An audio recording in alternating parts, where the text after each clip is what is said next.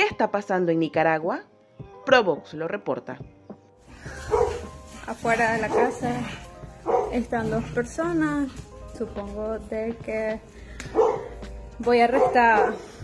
Lo dijo la comunicadora social Adela Elizabeth Espinosa III en un video compartido en Facebook por su madre Flor III.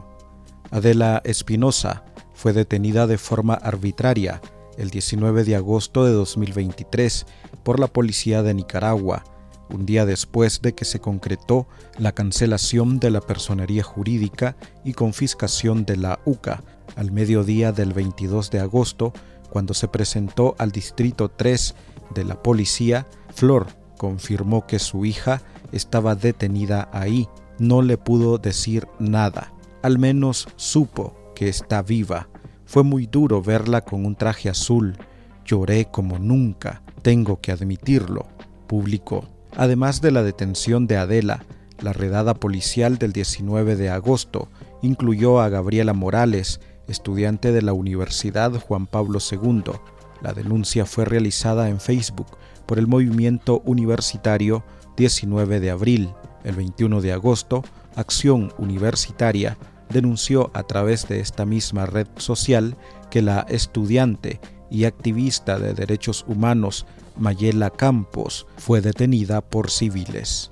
¿Se habló de esto en redes sociales? En Provox realizamos una búsqueda de palabras claves relacionadas con estos hechos, específicamente en X, antiguamente Twitter, Facebook e Instagram. Entre el 16 y el 19 de agosto hubo un aumento en la actividad de esta conversación, fechas que coinciden con la oficialización en la Gaceta de la confiscación del régimen a la UCA la sociedad civil tuvo mayor cantidad de menciones alrededor del tema, con 48 registradas en la muestra analizada, alcanzando 50.813 cuentas únicas y 2.439.024 visualizaciones en total. La cuarta cuenta con más menciones fue Soy Sandinista, también en Facebook, con 27, pero esta obtuvo un alcance de 116.977 cuentas individuales, generando 3.158.379 visualizaciones, lo cual refleja cómo la maquinaria comunicacional del régimen nicaragüense tiene mayor alcance en la conversación digital del país.